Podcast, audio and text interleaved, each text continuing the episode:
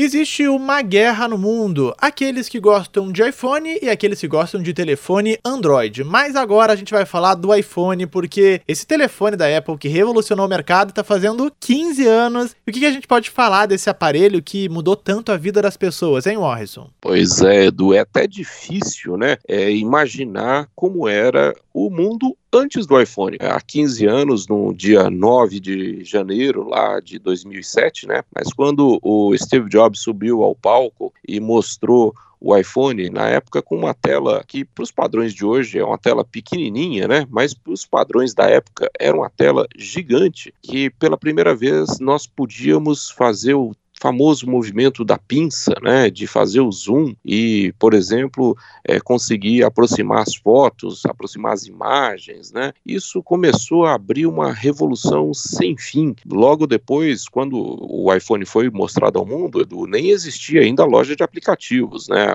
A App Store foi lançada apenas um ano depois. É, o que nós tínhamos na época eram aparelhos da Nokia e da BlackBerry que já eram chamados de smartphones, mas que na verdade, é, apesar de terem bons hardwares, é, o seu software, né, o software deles era muito limitado, né, fazia muito pouca coisa, era muito difícil de conseguir navegar pela internet ou de realizar qualquer função. Quando o iPhone chegou, ele trouxe o que todo mundo queria, que era a facilidade, né? E aí abriu a janela para que a gente pudesse começar a realmente trazer a internet para o nosso bolso. É inegável é, o peso que o iPhone teve e ainda tem é, na revolução digital que a gente vive, pelo menos do ponto de vista do consumidor, nos últimos 15 anos. E agora, momento de polêmica aqui na coluna de tecnologia. O Harrison Lacerda é Team iPhone ou Team Android?